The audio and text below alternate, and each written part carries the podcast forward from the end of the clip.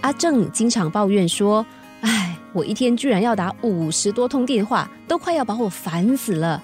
为什么我会这么忙呢？有谁像我这样啊？”然而朋友却对他说：“嗯，其实你可以不必这么忙的。”阿正一副不敢相信的脸说道：“喂，你应该安慰我的，为什么要这样嘲弄我？”朋友笑着说：“我没有嘲讽你的意思啦，我是认真的，因为我又不是第一天认识你。如果我猜的没有错，你一定又犯了今日事明日毕的毛病了，是吧？”阿正正准备反驳，却被朋友打断了。朋友继续说。还有，你一定每天都有担心不完的事，满脑子的忧虑和不安，心烦气躁的生活，日子过得很不愉快，是吧？阿正满脸尴尬的说：“其实我已经尽力了，唉，我也不知道为什么，每天都有很多烦恼的事。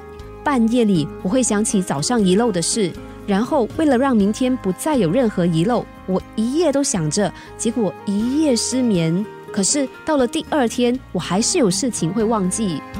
老朋友听完阿正的烦恼，安慰他说：“不要让你的思绪扰乱你的正常生活。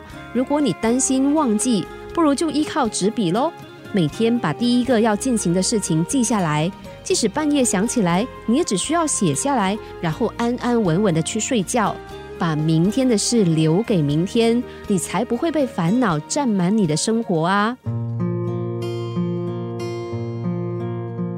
要打几个结很容易，可是要解开这些结就比较困难了。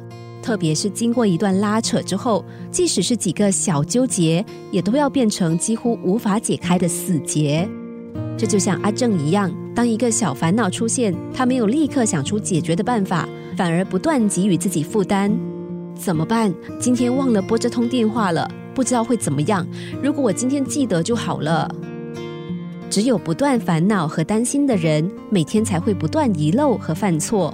这样的人总是旧结还没有解开之前，又重新给了一个新的结，直到结已经把原本笔直的一条绳子弄成了一团纠结之后，想拆开就要费很大一番功夫了。如果不想再过失眠的夜，心情就放轻松一点。害怕忘记的话，现在就拿起纸笔记下昨天的遗漏和明天的重点吧。毕竟昨天的遗漏都已经成为事实了，再多的懊恼和后悔也都于事无补。现在唯一能够做的，就是把事情记下来，并且好好的睡一觉，那样才能带着饱满的精神，好好的把握明天的补救机会。